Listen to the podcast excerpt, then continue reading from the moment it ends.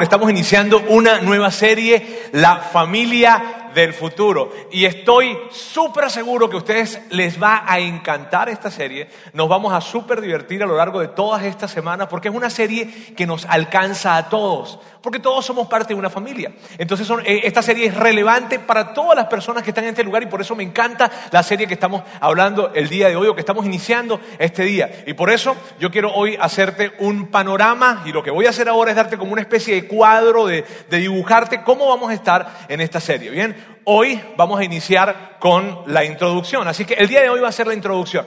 La introducción de esta serie. ¿Qué significa cuando decimos que, que va a ser la introducción? Significa esto. Significa que al final de hoy vas a salir con más preguntas que respuestas. ¿Está bien? Va a haber algo de tensión, definitivamente va a haberlo y estoy muy emocionado del día de hoy yo dar esta introducción, la verdad me emociona mucho darla, pero definitivamente hoy vas a terminar con más preguntas que respuestas. ¿Por qué? Porque así son nuestras series. Nosotros pensamos en términos de series, no pensamos en términos de sermones, predicaciones o mensajes aislados, sino que tomamos un tema y lo vamos desarrollando y así son nuestras series. Así es que hoy eso es lo que va a pasar y probablemente hoy yo pueda tomar un par de minutos más de lo que normalmente tomo. ¿Está bien? Se lo anticipo. Eh, el siguiente domingo, el, domingo que viene, fíjense bien, el domingo que viene va a ser súper bueno y es súper práctico. Yo voy a entregarles una pregunta, una pregunta sumamente práctica que si ustedes logran que todas las personas dentro de su núcleo familiar se hacen esa pregunta, esa pregunta llega para cambiar totalmente la dinámica de su familia. Y no estoy exagerando. No estoy exagerando. Así es que, mira, si tú, si tú no eres un seguidor de Jesús, si tú no eres cristiano, no eres católico, no crees en Dios, inclusive si tal vez al final del día de hoy tú dices, no estuve de acuerdo con lo que dijeron hoy, por favor tienes que venir el siguiente domingo. Y tienes que venir el siguiente domingo porque es algo sumamente práctico, que independientemente cuál sea tu sistema de creencias, si lo aplicas, te aseguro que te va a funcionar. Bien. Luego, la tercera semana, vamos a hablar acerca de conflicto, del conflicto. A ver, a ver si estamos en la misma página todos acá. ¿Cuántos han tenido alguna discusión o conflicto en sus familias? A ver, levanten la mano. A ver, ajá, miren bien. No tenemos cinco minutos y ya la mitad del auditorio empezó a mentir. Este, pero bueno, vamos a hablar acerca del conflicto y vamos a ver cómo sucede esto, qué hay detrás del conflicto, qué es lo que hay. ¿Cómo se da esto? ¿Qué hacemos nosotros cuando estamos enfrente del conflicto y qué podemos hacer para avanzar, para marcar progreso aún en una situación en la que el conflicto está presente? Luego vamos a hablar acerca de, esas relaciones que son tan difíciles con alguna persona de la familia. Sabes que hay tanta tensión, ¿cómo poder manejar ese tipo de relaciones? Luego yo voy a invitar a una pareja increíble, vamos a tener unos invitados que, son una, una, familia increíble y que a mí me emociona muchísimo que puedan estar con nosotros, así que ellos van a venir y a lo largo de todas las serie que van a ser seis semanas, vamos a hablar de familia, familia, familia, familia y va a ser increíble. Ahora fíjense, es tan complicado hablar de familia. Y es complicado hablar de familia porque todos venimos de experiencias muy diferentes con respecto a la familia. Bien, puede que tú vengas de, una familia mixta o, o puede que tú vengas de una familia más tradicional, pero son diferentes nuestras experiencias. Puede que tú hoy en día estés criando a tus hijos, ¿verdad? O puede que estés criando a los hijos de otro. O, puede que estés criando a tus hijos y a los hijos de otro. O puede que estés criando a tus hijos con la conciencia de que tu esposo o tu esposa tiene otro hijo en otro lugar, con otra persona, y que tienes que manejar la tensión que hay en esa relación. Y que tienes que manejar que, que, haya una buena relación con esa familia que está por allá también y que hay y que existe en otro lugar. Y es complicado. ¿Sabes? Puede que tú ya criaste a tus hijos y ya entonces estás ya eh, feliz. ok, este, ya, ya creaste. Pero bueno, eh, mira, puede que tú estés en tu primer matrimonio, puede que estés en tu segundo matrimonio, puede que estés en tu tercer matrimonio, o puede que estés entre matrimonios, ¿sabes? Eso de que una vez estuviste casado y en algún momento vas a estarlo, y tú estás ahorita en el medio.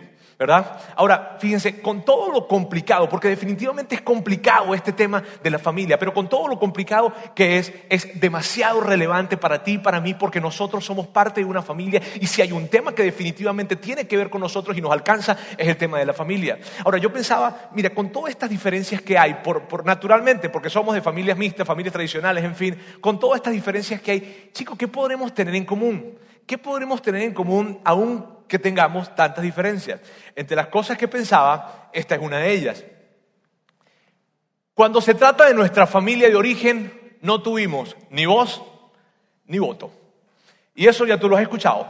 Tú puedes escoger a tus amigos, puedes escoger a tus socios, puedes escoger a tu pareja, pero a tu familia de origen no la puedes escoger. Tú naciste ahí y ya. Ahora, la verdad es esta. ¿Sí o no?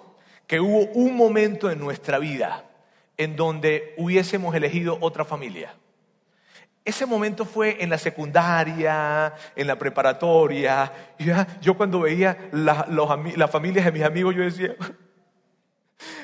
ellos pueden comer todo lo que quieran porque a mí no me dejaban comer muchos embutidos, entonces ellos pueden comerse todas las salchichas que quieran, ellos pueden llegar a la hora que quieran, ellos pueden eh, eh, ver los programas de televisión que quieran, en su casa no hay reglas, eh, la mamá se ve tan chida, su papá se ve tan, tan cool, y yo decía, mm, yo quiero que mi familia sea más como ella, como, como la familia de mis amigos. Y eso lo sentíamos. ¿Y por qué sentíamos eso? Porque, porque la familia es un gran reto. Mira, la palabra papá o mamá no es una palabra que es neutral, ¿sabes? La palabra hermano o hermana no son palabras neutrales. Hay trasfondo, hay información alrededor de estas palabras, hay, hay recuerdos, hay buenos recuerdos o recuerdos difíciles. Esas palabras están cargadas de emociones, no son palabras neutrales. Por eso es tan retador hablar de familia. Otra de las cosas que yo pensaba que tenemos en común es, esta. En algún momento de nuestra vida, como familia, ¿bien? Llegamos a pensar esto que está acá. No hay nadie con quien tú estés relacionado como familia que sea tan inteligente como tú. Eso se dio más o menos también cuando estábamos en la secundaria o en la preparatoria. Nosotros pensábamos, mira, es que en mi familia no hay nadie tan inteligente como yo. Es que, mira, la verdad es esta. Yo, de hecho, sentíamos que nosotros llegamos a nuestras familias para elevar el nivel de inteligencia de la familia. Ese es mi propósito en la vida. Yo llegué a esta familia para mejorarla. Para eso yo llegué a esta familia. Veíamos a nuestros padres y decíamos, no, es que mi papá se enreda con tanta, o sea, con una, si mi papá tan solo hiciera esto, si mi mamá tan solo hiciera eso. De hecho, teníamos como una especie de fantasía en nuestra mente. Esta era la fantasía que teníamos. En ese tipo de reuniones familiares, ¿sabes? Que, que, que, que existen. Nosotros, nuestra fantasía era llegar a esas reuniones familiares, tomar un micrófono y decirles, amigos, les voy a decir cómo deben vivir la vida porque ustedes están hechos bolas. ¿Está bien? Y yo sí sé cómo hacerlo. Tú deberías empezar a, dejar de tomar tanto. Tú deberías empezar a trabajar. Tú deberías ser más responsable. Tú deberías bajarle a lo que estás haciendo porque... Y, y era como que si nosotros sentíamos que todos, teníamos consejos para todos, porque nosotros no las sabíamos todos, éramos más inteligentes que todos.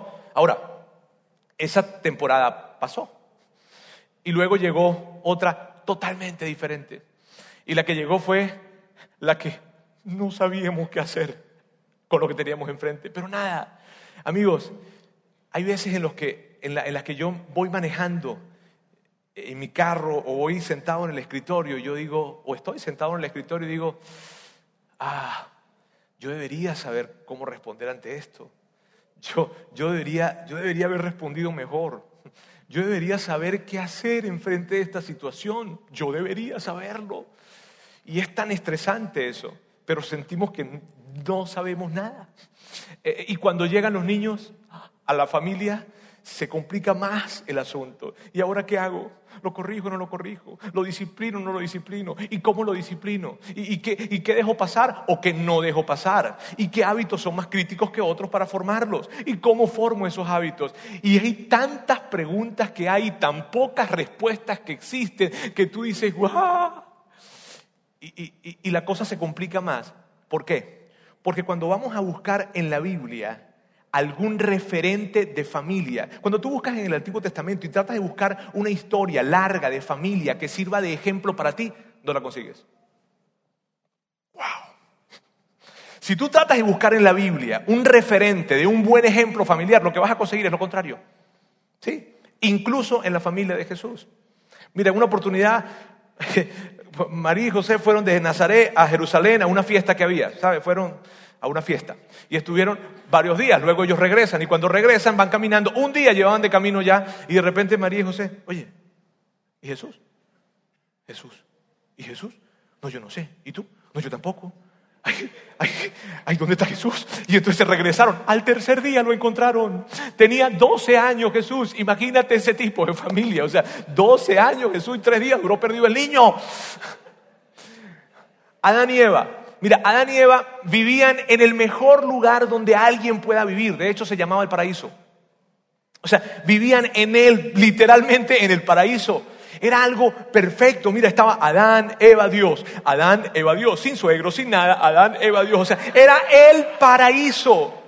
Ahora, en un momento, Adán toma una decisión. Y cuando Adán toma la decisión, Adán tomó la decisión colocando por encima a su mujer que a Dios. Y en ese momento las cosas se empezaron a complicar en la vida del hombre. En ese momento toda la, historia empezó a complicarse. Imagínate esto, el primer homicidio registrado en la Biblia es entre hermanos.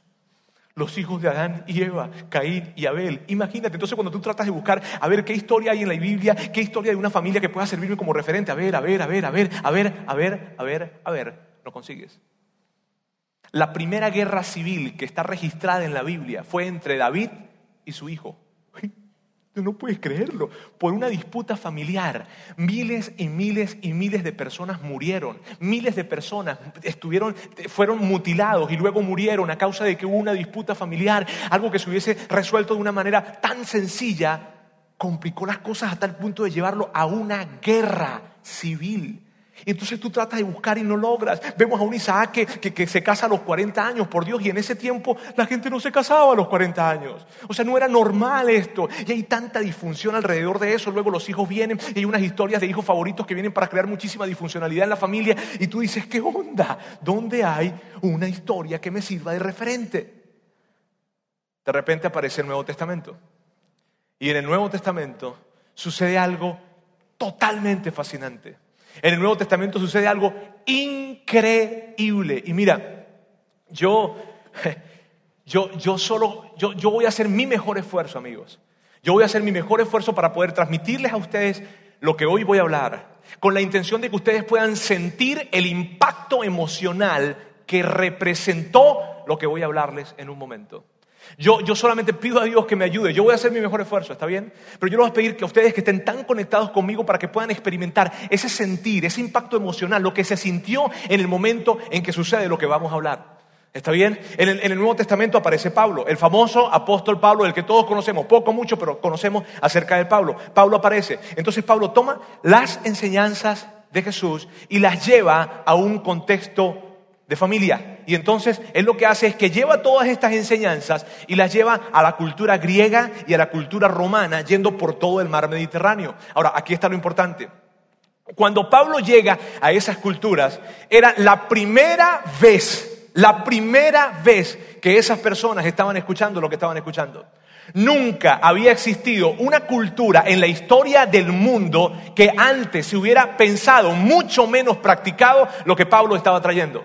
Es tan increíble esto, porque es la primera vez que lo estaban escuchando, era algo totalmente revolucionario. Nunca antes les había hablado acerca de, de, esto. No existía un grupo social, una comunidad, una nación, una cultura. Nunca existió una cultura que antes de que lo que Pablo llegó a hablar lo hubiesen escuchado. Por lo tanto fue algo tan chocante para ellos. Por lo tanto fue algo que los sacudió por completo porque dijeron, ¿de qué estás hablando, Pablo? Esta es la primera vez en nuestra vida que escuchamos eso. Y esa fue la respuesta de esa cultura cuando Pablo llevó lo que llevó.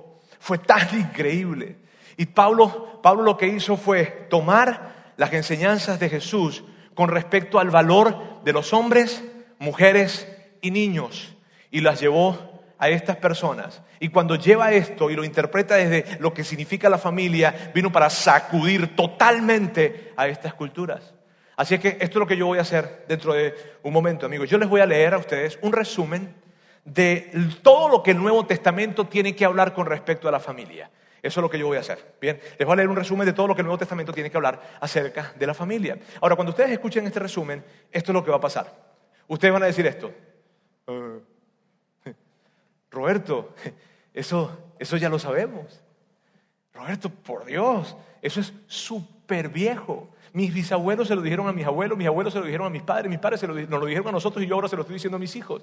Es sumamente viejo. Pero lo que tú y yo necesitamos entender es que para ellos no era viejo. Lo que tal vez tú estás considerando hoy anticuado, para ellos era algo totalmente revolucionario, era futurista, nunca lo habían escuchado. Y lo que mi gran reto como comunicador, mi gran reto hoy es poder transmitirles a ustedes la esencia con lo que esto fue escrito, porque eran ideas que nunca antes habían escuchado. Y cuando ellos escucharon esto dijeron, ¿qué onda? Esto nunca lo habíamos escuchado. Lo que pasa es que estas enseñanzas han permeado tanto nuestra cultura occidental que nosotros creemos que es lógico, que nosotros creemos, pero por Dios, Roberto, eso es sentido común, eso, esto, pero es que no siempre fue así. Y no siempre fue así, especialmente cuando se trata de mujeres y niños. Miren bien, en ese tiempo, en ese tiempo las mujeres valían un poquitito más que el ganado. De hecho, tú podías cambiar una vaca por una mujer. Imagínate eso.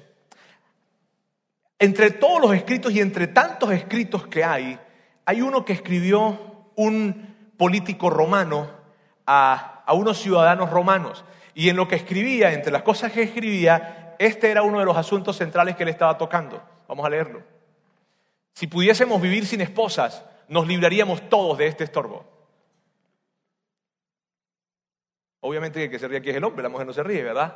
Ahora, miren esto, miren esto, esta era la realidad. Así era vista la mujer. Yo no estoy ustedes tal vez escuchan esto y lo ven de una manera repugnante o repulsivo, pero esto era eh, así se vivía. O sea, era normal esto. ¿Sabes? Y cuando se trata de niños, o cuando se trata de niños, fíjate, a los niños ni siquiera le ponían nombre cuando nacían. ¿No? Porque tenían que esperar a ver si el niño realmente iba a vivir. Si vivía, le colocaban un nombre para empezar a tratarlo como una persona. Pero si no, ni siquiera nombre le ponían. ¿Por qué? Porque la tasa de mortalidad infantil era muy alta. Con respecto a la herencia, fíjense, los hombres, los padres, cuando veían que, si, veían que el niño era así como medio, tenía algunas cositas que como que no, no, le, no le checaba, agarraban y adoptaban otras personas para dar su herencia antes de llegar a dársela a ellos, a sus propios hijos. Es algo loco. Una oportunidad Jesús estaba hablando bueno, loco era normal. Hoy lo vemos nosotros loco, ¿verdad? Jesús estaba hablando con un grupo de adultos. Y cuando estaba hablando con el grupo de adultos, fíjense lo que pasa. Se acerca, y tal vez ustedes conocen esta historia, y tal vez cuando leemos esta historia ni siquiera nos damos cuenta de las implicaciones que hay a lo largo de esta historia.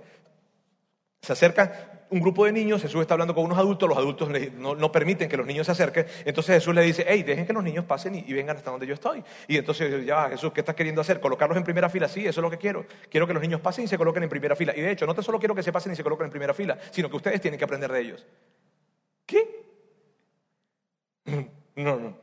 Sí, ustedes tienen que aprender de ellos. Y eso venía, ese tipo de comentarios venía para sacudir una cultura que jamás había escuchado ese tipo de comentarios. Pablo, las enseñanzas de Pablo llegaron para elevar el estatus de las mujeres y los niños. Ah, para eso llegaron las enseñanzas de Pablo. Ahora miren esto, fíjense lo siguiente. Cuando esto sucede, y yo quiero que ustedes chequen esto, yo quiero que simplemente ustedes investiguen esto. No hay, miren bien, toda sociedad, toda cultura que se acerca a una perspectiva bíblica del mundo, a los estándares del cristianismo, de la cristiandad, es una sociedad en donde la mujer y los niños, las mujeres y los niños viven muchísimo mejor. La vida de las mujeres y los niños se mejora de inmediato. Pero toda sociedad que se aleja de una perspectiva bíblica del mundo, de estándares cristianos, las personas que más sufren son las mujeres y los niños. Y es interesante esto, amigos. Es interesante ver cómo mujeres, ustedes que están acá, ustedes pueden expresarse hoy de la forma en cómo se expresan, ustedes pueden vivir la vida que viven y, tener y experimentar la vida que experimentan, mientras que en otra nación y en otro lugar hay mujeres que están literalmente muriendo defendiendo sus derechos ante líderes religiosos de sus naciones. Qué increíble esto, ¿sabes? Increíble. Y lo más increíble es que todo esto sucede a partir del Nuevo Testamento. O sea, es el, y tú lo ves hoy normal, tú lo ves hoy común, tú lo ves, oye, pero es normal que tengamos derechos, así debería ser, no fue siempre así. Fue el Nuevo Testamento que le abrió la puerta a las mujeres y a los niños de una manera en como nunca antes ninguna cultura en el mundo lo había tenido. Fue el Nuevo Testamento quien abrió eso. Y cuando Pablo trae este tipo de enseñanzas a las, a las personas que estaban en ese tiempo, a algunos hombres de ese tiempo, a la mayoría de los hombres, eso vino para hacerle un cortocircuito en sus mentes. Vino para ser tan perturbador, vino para, para realmente desconcertarlos por completo. Mientras que a las mujeres, a las mujeres vino para traerles una gran esperanza. Eso fue lo que pasó en ese momento. ¿Sabes? ¿De dónde nace todo esto? Esto nace específicamente, nace de lo que Pablo había escuchado de Jesús, lo que Pablo había visto en Jesús, principalmente del hecho de que Jesús murió en la cruz por hombres, mujeres y niños por igual. Y cuando Jesús hace eso, de inmediato le entrega a la mujer una herencia. Entonces la mujer se convierte en heredera y al convertirse en heredera se convierte en ciudadana del reino de los cielos. Y esto es increíble porque las mujeres ni siquiera podían soñar con ser ciudadanas de sus, de sus, países. Una mujer no podía tener la oportunidad real de convertirse en ciudadana romana. Sin embargo, Dios le estaba dando el título de ciudadana del reino de Dios. ¡Wow! Y eso es lo que estaba pasando y es tan emocionante porque Pablo toma estas enseñanzas y entonces las lleva a esta cultura. Las lleva para que para decir, mira, sabes que el valor que Dios le entrega al hombre, a la mujer, a los niños en el contexto familiar se ve de esta manera y es tan tan tan fascinante. Yo cuando veo la historia y si tú revisas la historia también va a ser increíble ver cómo es posible que este tipo de enseñanzas hubiesen sobrevivido el primer siglo. Y tú dices, pero ¿cómo sobrevivieron? ¿Por qué? Porque no existía un lugar en el mundo en donde se pudieran arraigar, en donde pudieran llegar esas enseñanzas y alguien hubiese dicho, "Ay, qué idea tan buena." No, porque era totalmente extraño, era absurdo. ¿Qué? Mujeres, niños, hombres, igual, estás loco. Sin embargo, sobrevivió. Y yo quiero, yo quiero hacer una advertencia, no a ustedes, sino a la sociedad.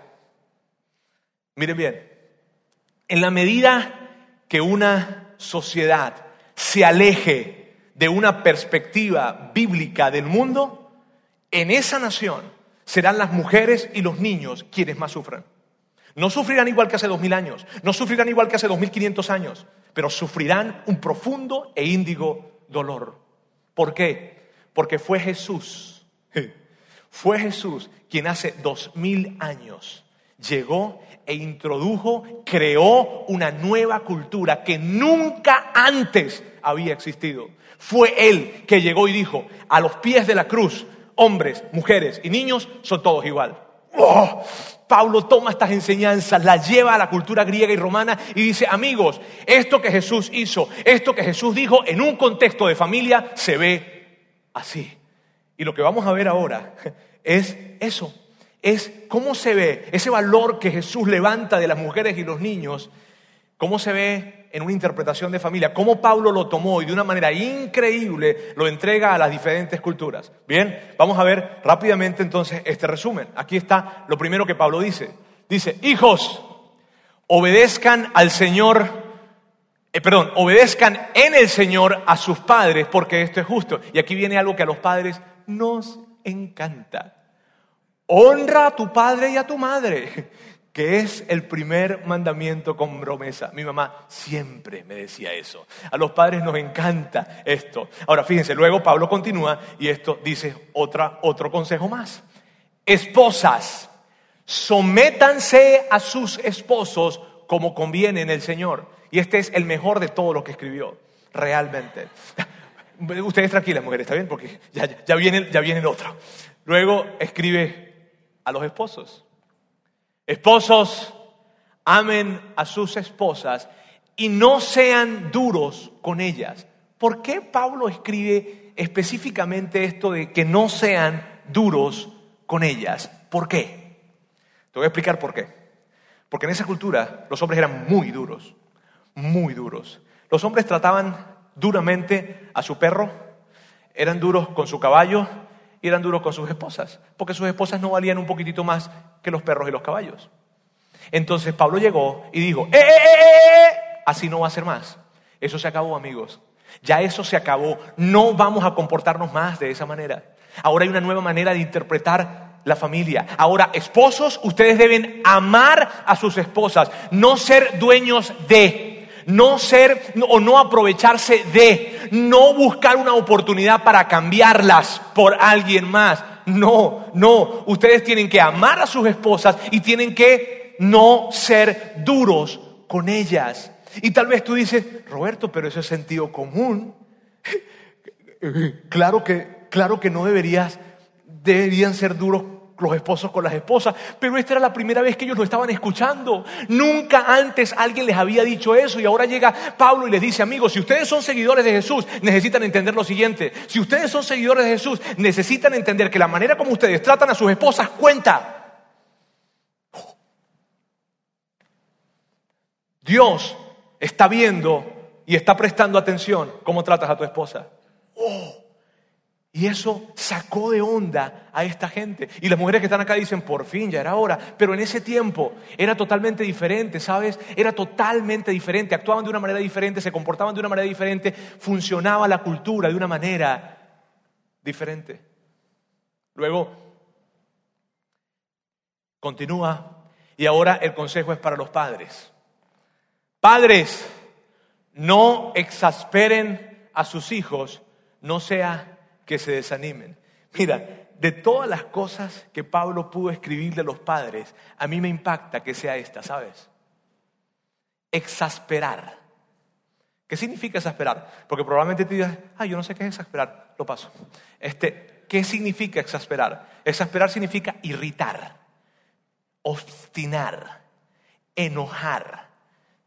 Significa que padres, Ustedes les hablan a sus hijos y, tal vez lo quieren hacer de una manera, lo quieren hacer por algo positivo, pero ustedes les hablan a sus hijos, eh, eh, quieren, hacer algo positivo, ¿bien? Quieren alentarlo, quieren corregirlo, quieren enseñarle algún hábito que ustedes saben que necesita aprender en la vida eh, o quieren corregirlos, pues, quieren animarlos, pero la forma en cómo lo hacen, la manera en cómo lo hacen termina irritando, exasperando a sus hijos. Y los padres tenemos esta excusa, ¿no? Pero lo que le estoy diciendo es la verdad.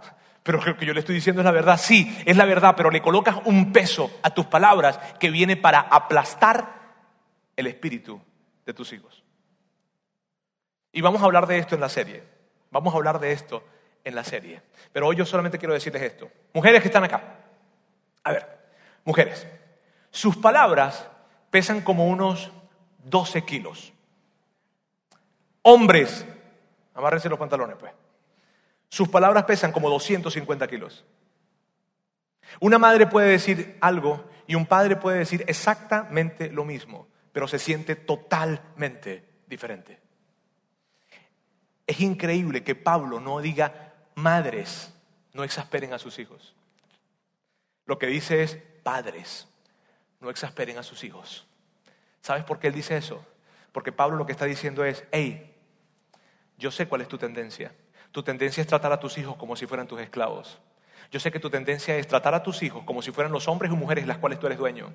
Yo sé que tu tendencia es tratar a tus hijos como si fueran animales. Y por eso tengo que decirte esto. Recuerda que Jesús tomó a los niños y los sentó en primera fila. Pero, pero bueno, lo que, lo que yo estoy tratando de decirle a ellos es, es la verdad. Sí, pero la forma en cómo lo haces viene para aplastar su espíritu. Y lo que quieres lograr de animarlos haces totalmente lo contrario, desanimarlos para enfrentar la vida. Y luego apareció Pedro. Pedro, quien es, tú sabes, Pedro, el, discípulo de Jesús. ¿Recuerdan? El otro discípulo de Jesús. Conocemos poco, conocemos mucho, pero ahí está Pedro. Y Pedro, que pasó tanto tiempo con Jesús y que lo escuchó tanto, él también tiene algo que decir a la familia con respecto a lo que Jesús entregó del valor de los hombres, mujeres y niños. Y esto es lo que dice Pedro. De igual manera, ustedes esposos sean comprensivos en su vida conyugal. Y ustedes dicen, o sea, lógico. No, era la, miren bien, era la, por favor, era la primera vez que alguien les decía a ellos que tenían que tomar en cuenta lo que sentían sus esposas. Era la primera vez que alguien se acercaba para decirles, hey, esposos, ustedes deben tomar en cuenta cómo se siente su esposa. Y ante esa declaración, la respuesta de estos hombres eran respuestas como estas. A ver, a ver, a ver, a ver. ¿Tú me estás diciendo que yo debo ser comprensivo? O sea, considerar a mi esposa? Sí. Tú me estás diciendo que eh, a mi esposa, o sea, a mi actual esposa, a esa esposa que yo no escogí, a esa esposa que escogieron mis padres, y que hicieron un trueque, porque bueno, había una familia que tenía tres hijas, la del medio como que no que nadie quería casarse con ella, nos dieron una vaca y entonces mi papá comprometió, me comprometió a mí para casarme con ella, a esa. A esa que un día yo me levanté en la mañana y de repente mi papá me dijo, eh, por cierto, dentro de seis años te vas a casar con ella. ¿Cómo? Así es. A esa. A esa que ni siquiera me dijeron, oye, ¿será que te gusta la flaca? No, no, no, no, nada, nada. O sea, que ni siquiera me preguntaron absolutamente nada, sino que ahí está, vámonos. Y ya, a esa tú quieres que yo comprenda. Absolutamente sí. Uh.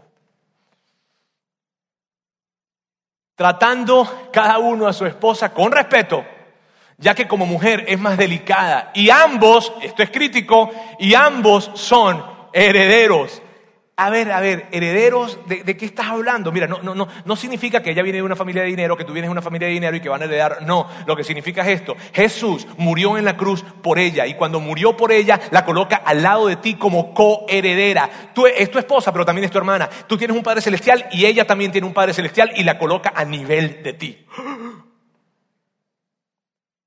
Continúa herederos del grato don de la vida. Así nada estorbará las oraciones de ustedes. Me encanta Pedro. O sea, le dice, ah, por cierto, este, si les, se les hace muy difícil este, poder vivir esto, eh, si no lo logran vivir, si no lo logran aplicar, pues eso que a ustedes les gusta tanto, que es conversar con Dios, mm, va a tener estorbo. Increíble. Miren, el resumen de todo lo que les acabo de decir es este que está acá. Esposas, amen a sus esposos y sean considerados con, él, con ellas. Esposas, sométanse a sus esposos. Hijos, obedezcan a sus padres. Padres, no irriten a sus hijos. Listo amigos, se pueden ir, terminamos. Ese es el resumen.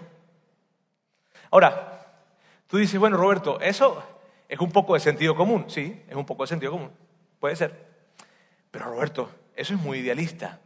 Sí, es muy idealista. Y, eso me lleva, eso me lleva a lo siguiente, me lleva a la tensión que vamos a tener presentes a lo largo de toda esta serie. A la tensión que experimentamos. ¿Por qué? Porque tú no vienes de una familia ideal. Tú no vienes de una familia ideal. Tal vez te casaste, tienes hijos, pero tú no has creado una familia ideal. ¿Sabes? Existe, puede que sea más ideal de donde vienes o menos ideal, pero no has creado una familia ideal. ¿Por qué? Porque existe lo real y existe lo ideal y en el medio hay una brecha. Existe lo real y existe lo ideal y en el medio esa brecha, ¿sabes cómo se llama? Tensión. Tensión. Existe lo real y lo ideal y hay mucha tensión en el medio y a mí me encanta ver que Jesús siempre hacía esto. Jesús, todo, mira, cuando él presentaba las cosas, presentaba esta situación de tanta tensión. Él lo hacía en todas las circunstancias, lo hacía en todas las áreas. Y si funciona en todas las áreas, funciona también entre la relación de un hombre y mujer. Y si lo hacía entre todas las áreas, funciona también entre la relación de esposo y esposa. Y claro que sí, esto es lo que hacía Jesús todo el tiempo. Miren bien. Jesús señaló y habló acerca de un ideal, pero al mismo tiempo rechazó condenar a todo aquel que no lo alcanzara. ¡Wow! ¡Wow! Jesús señaló y habló acerca de un ideal y al mismo tiempo rechazaba condenar a todo aquel que no lo alcanzara. Él decía, este es el ideal, así quiero que vivan, sin embargo rechazo condenar a quien no lo alcance. ¡Wow! Y tú dices, pero pero ¿y cómo? Y es un dilema. Pero así es. Así es el Evangelio, así era Jesús. Jesús siempre presentaba un ideal. Jesús siempre decía, mira, el reino de los cielos es como esto, como esto, como esto, como esto, como esto, y presentaba un ideal. Y el ideal, por cierto, que él presentaba, elevaba el estándar. Elevaba el estándar. Les doy un ejemplo. En la sociedad judía, el adulterio era algo contra la ley. Bien, cometer adulterio, eso de tomar, ¿qué es adulterio? Tomar tu cuerpo e ir y cometer adulterio. Bien, y, y bueno, eso era contra la ley. Jesús viene y dice esto. A ver, cometer adulterio, no, el estándar es más alto.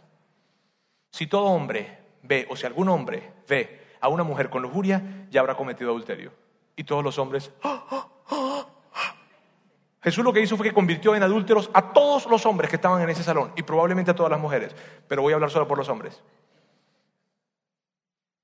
Jesús convirtió en adúlteros a todos los hombres que escucharon eso en ese momento y a todos los hombres que leerían eso o que leeríamos eso después. Y entonces tú y yo en medio de esto decimos, pero ¿y entonces? Jesús, ¿qué hacemos? ¿Qué hacemos si, si, si ya hemos cometido adulterio en nuestro corazón? ¿Qué, ¿Qué vamos a hacer? ¿Y sabes lo que Jesús respondería ante esa pregunta? Lo siguiente, los voy a perdonar. ¿De veras? Sí. ¿Y entonces cuál es el estándar? Ambos.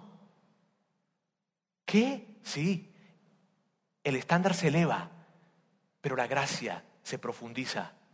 El estándar se eleva, pero el perdón se hace más rico.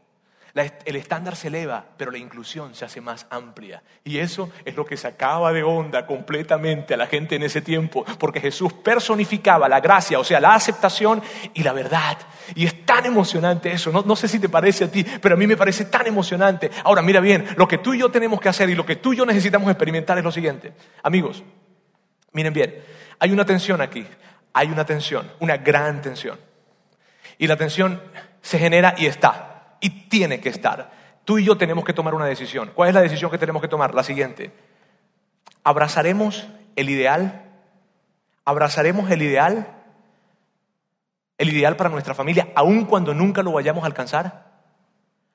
¿O, o simplemente veremos lo que estamos viviendo y diremos lo que estamos viviendo es lo normal? Y entonces cerraremos nuestros ojos para no ver lo ideal y así nos sentiremos mejor y eliminaremos toda la tensión que viene con lo ideal. ¿Qué vamos a hacer? Porque es la pregunta que tú y yo tenemos que, resolver. ¿Vamos a abrazar lo ideal o vamos a cerrar nuestros ojos para definir un nuevo criterio que es, por cierto, como estamos viviendo hoy en día? Así es lo normal. Así se supone que debe ser hoy en día, Roberto. Y entonces quitar toda la tensión que nos genera pensar en lo ideal. Esa es una pregunta que tú y yo tenemos que resolver. Hay, hay un ejemplo en la Biblia que es increíble, que viene a profundizar esta enseñanza. Jesús habla de esto. Yo voy a hablarlo ahora, voy a, voy a, voy a ver unos textos rápidamente, voy a hacer unos pequeños comentarios y ya. Pero el origen, miren bien, el origen de toda la tensión que tú y yo experimentamos está en esto que vamos a ver ahora. Y por eso esto es tan emocional. Hay una carga tan emocional en esto. Aquí está Jesús y hay un grupo de personas que se acercaron con cierta intención y una conversación. Vamos a verlo. Algunos fariseos se le acercaron y para ponerlo a prueba, miren bien, no se le acercaron porque querían aprender algo, no se le acercaron porque querían, a ver, a ver, a ver, yo quiero aprender de ti. No, no, no, no, querían ponerlo a prueba y esto fue lo que hicieron. Le preguntaron, ¿está permitido que un hombre se divorcie de su esposa por cualquier motivo? Jesús, ¿está, está permitido que se divorcie? Y lo que ellos estaban haciendo era esto. A ver, Jesús, según la ley de Moisés, ¿está permitido que un hombre pues se divorcie de su esposa por cualquier razón? Ahora, para poder hablar de esto, amigos, necesitamos y necesitan ustedes saber el increíble sistema de divorcio de mutuo acuerdo que ellos tenían en ese tiempo. Una cosa increíble. Este era el sistema de mutuo acuerdo que tenían. Cuando un hombre quería divorciarse de su esposa, esto es lo que tenía que hacer. Me divorcio de ti. Sin abogados, sin honorarios, sin juzgados, sin papeleo. Lo que hacía era esto. Me divorcio, me divorcio, me divorcio de ti. Y se iba. Y ya. Ahora, si una mujer quería divorciarse, ay chiquita, no te vistas porque no vas una mujer no tenía derecho a nada.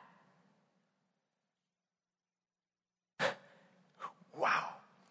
Y lo que ellos, eh, eh, o sea que, ¿se puede o no se puede? Lo que ellos querían hacer era esto. Ellos, ellos sabían lo que decía la ley de Moisés. Y habían escuchado a Jesús decir algunas cosas que para ellos se veían diferentes. Entonces ellos lo que querían era que Jesús se, viera en, en contraste o, que, o que se viera enseñando algo totalmente opuesto a lo que Moisés estaba diciendo, porque si entraban en conflicto ellos dos, eso descalificaría a Jesús para ser el Mesías. Eso es lo que ellos estaban buscando. Mira lo que le contesta Jesús.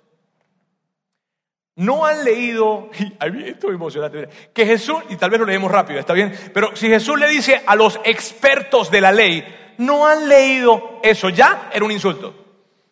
Sí, sí, sí, sí. Tú no has leído, le estaba diciendo a los expertos de la ley, no han leído, replicó Jesús, que en el principio, y esta palabra es tan importante porque es, es lo más importante para efectos de la discusión que estamos teniendo ahora. Miren bien, replicó Jesús que en el principio, o sea, Jesús le está diciendo, bueno, miren bien, yo, yo sé que ustedes me están preguntando este, las cosas respecto a hoy en día. ¿Está bien? Y, bueno, yo, yo, yo sé que, que, ustedes me están diciendo, mira, hoy, hoy en día es así, Jesús, mira, la gente, las cosas no van bien, la, gente pierde interés, conocen a otra persona, las cosas no funcionan, y bueno, ¿puede el hombre divorciarse? Y Jesús le dice, sí, sí, yo, yo, entiendo que ustedes me están preguntando con respecto a lo que está pasando ahora, pero yo quiero llevarlos al principio. Yo quiero, yo quiero, yo, yo, yo, sé que tú, tú, me estás hablando de cómo están pasando las cosas ahora, pero, pero, pero yo quiero llevarte a cómo eran las cosas originalmente, cuando eran perfectas, cuando eran ideales. Yo quiero que tú sepas cómo fue que Dios diseñó su plan originalmente. Eso fue lo que hizo Jesús. Chido lo que está pasando hoy, chido lo real, pero quiero llevarte a lo ideal, quiero llevarte al principio, quiero que sepas que fue lo que Dios creó con respecto al matrimonio. Y cuando Dios presenta lo ideal, cuando Jesús presenta lo ideal, ¿sabes qué es lo que aparece? Tensión. Cada vez que Jesús presenta lo ideal, aparece tensión. Y cuando lo ideal está en contraste con lo real, esa tensión se agudiza y nosotros no sabemos qué hacer con ella. Y lo que está haciendo Jesús es esto. Para mí es normal esta tensión. Yo te invito que te acostumbres a esta tensión porque no debes desaparecerla. Continúa. Al principio el Creador los hizo hombre y mujer y dijo, por eso dejará el hombre a su padre y a su madre y se unirá a su esposa y los dos llegarán a ser un solo cuerpo. Así que ya no son dos, sino uno solo. Por tanto, lo que Dios ha unido, que no lo separe el hombre, incluso Moisés.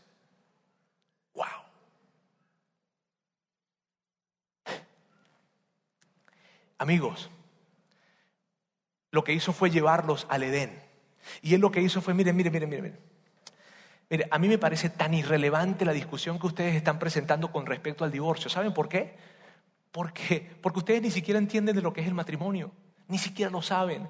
Mira bien, el matrimonio como Dios lo creó fue así. Tomar a un hombre con una mujer, unirlo y lo que Dios une no se puede separar el hombre no puede. Y ante esto, es, es, gracioso porque ellos en un principio llegan para aprobar a Jesús, pero ahora dicen, ¿qué onda con esto? Estamos confundidos, dinos más. ¿Qué, qué, pero qué es lo que quieres decir con esto, Jesús? ¿Y, y de, de, qué se trata esto? Se trata de que ustedes están viendo lo real y están perdiendo de vista lo ideal. Y yo me siento cómodo con ambas cosas. Yo entiendo. Jesús dice, mira, ¿sabes qué? Yo entiendo. Yo entiendo que yo entiendo cómo las cosas funcionan hoy en día. Yo entiendo que la gente se divorcia.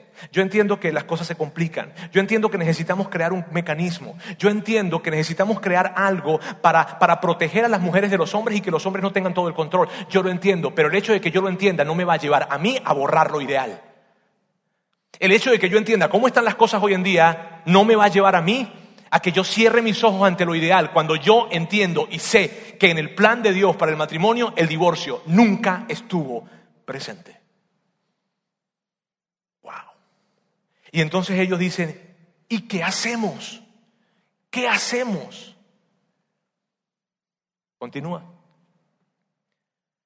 Le replicaron, ¿por qué entonces mandó Moisés que un hombre le diera a su esposa un certificado de divorcio y la despidiera? O sea, ¿para qué Moisés creó entonces esto del divorcio si lo que tú estás diciendo es verdad?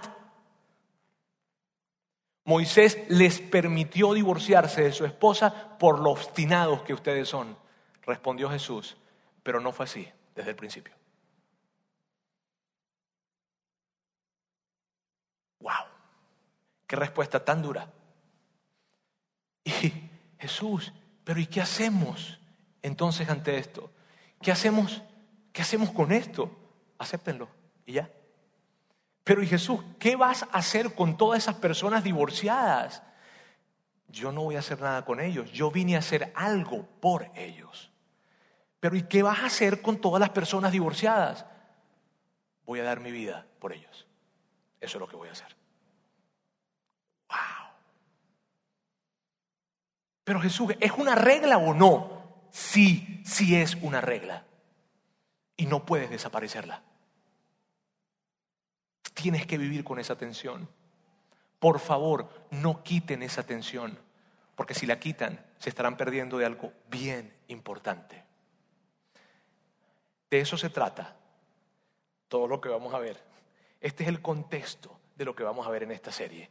Hay algo real y hay algo ideal. Y, vamos a ver otros pasajes y nos vamos a seguir consiguiendo. Este fue un ejemplo. Y vamos a ver otros pasajes y nos vamos a seguir consiguiendo con esto. Ahora, Si tú no eres un seguidor de Jesús, si tú no eres cristiano, tú no crees en Dios,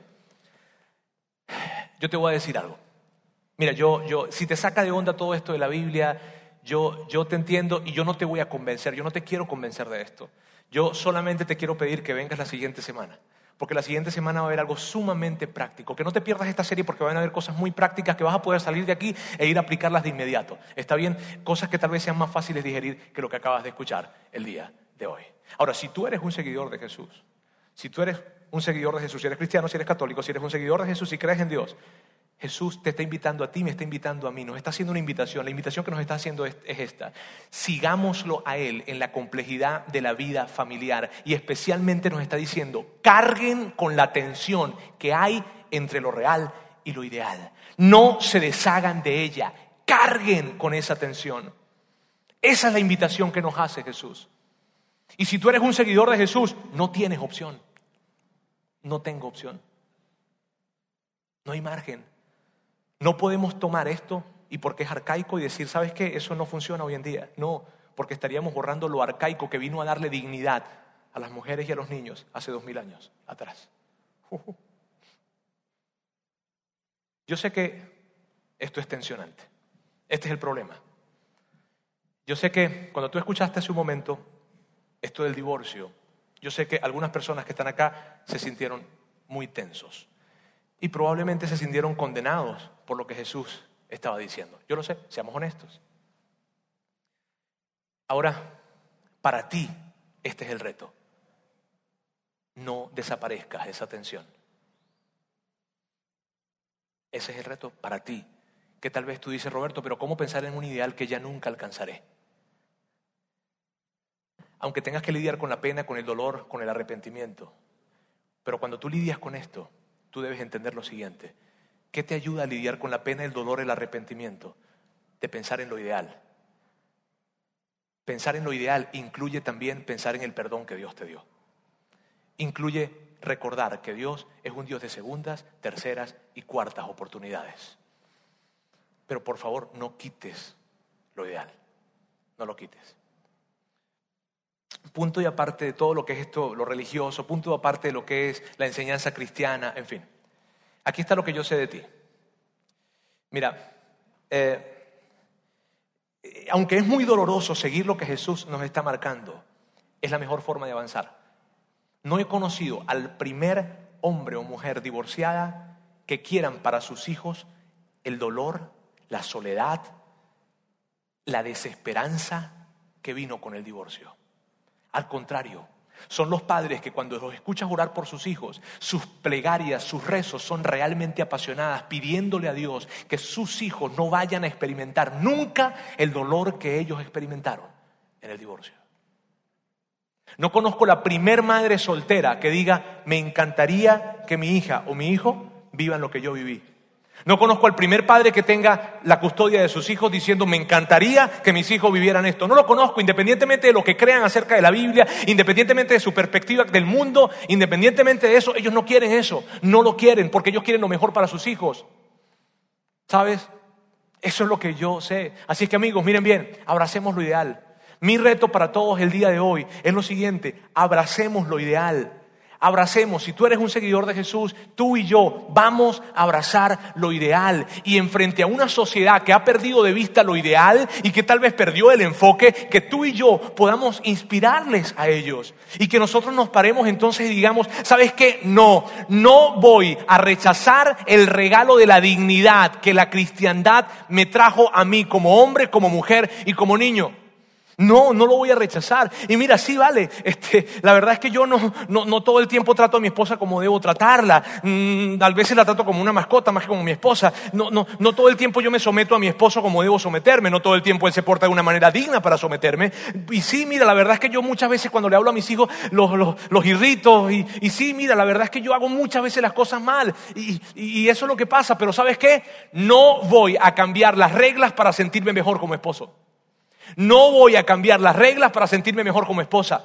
No voy a cambiar las reglas para sentirme mejor con mi matrimonio. No, voy a cargar con toda esta tensión. Yo estoy parado en la brecha contigo a invitarte para que tú y yo podamos decir, nos vamos a parar y vamos a decir, quiero vivir con toda la tensión que significa ver lo ideal viendo mi real.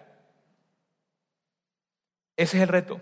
Toda esta serie se va a tratar de este contexto, de ver lo ideal y ver lo real. Esto hoy simplemente fue la introducción.